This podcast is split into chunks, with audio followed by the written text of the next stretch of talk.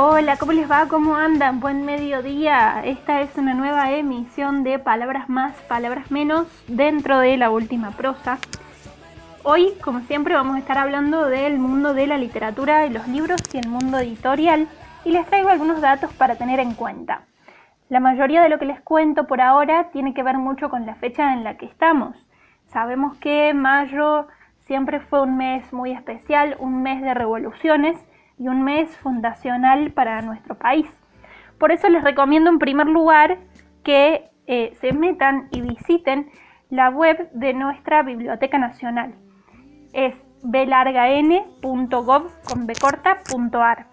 Ahí van a poder encontrar todas las propuestas y alternativas digitales que se están ofreciendo en estas épocas de aislamiento y eh, cuarentena que ya es de público conocimiento. Lo voy a profundizar un poquito más durante la siguiente emisión cuando estemos más cercanos al 25, pero ya que estamos iniciando esta histórica semana de mayo, eh, es una muy buena forma de hacer patria también.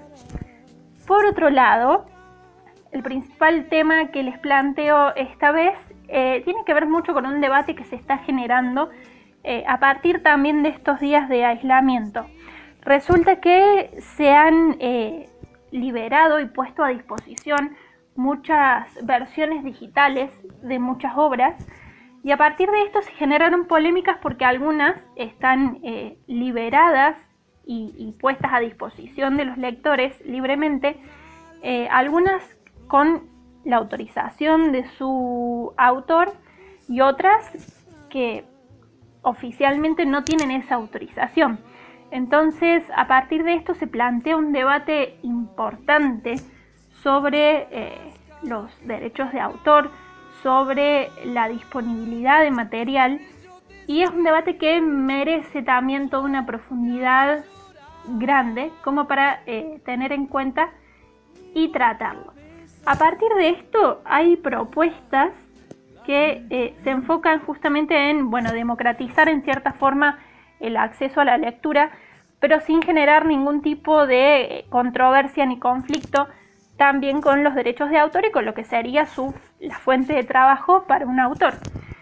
Entonces, un buen sitio para visitar en estos días es la base de datos de autores de Argentina, que se llama dominiopublico.org.ar.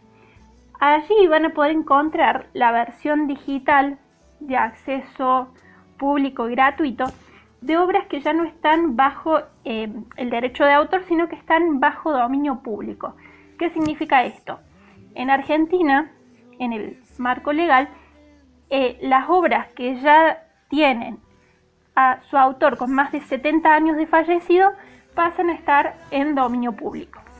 Entonces, en esta base de datos de autores de Argentina, que es dominiopublico.org.ar, van a encontrar obras que están justamente en dominio público y las van a poder encontrar bueno, en formato PDF y distintos formatos digitales.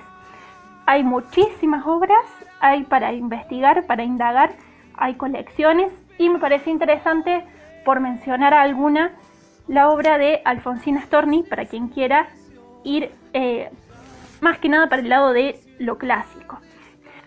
Esto fue todo por hoy. Les dejo un abrazo gigante. Cuídense. Chau, chau.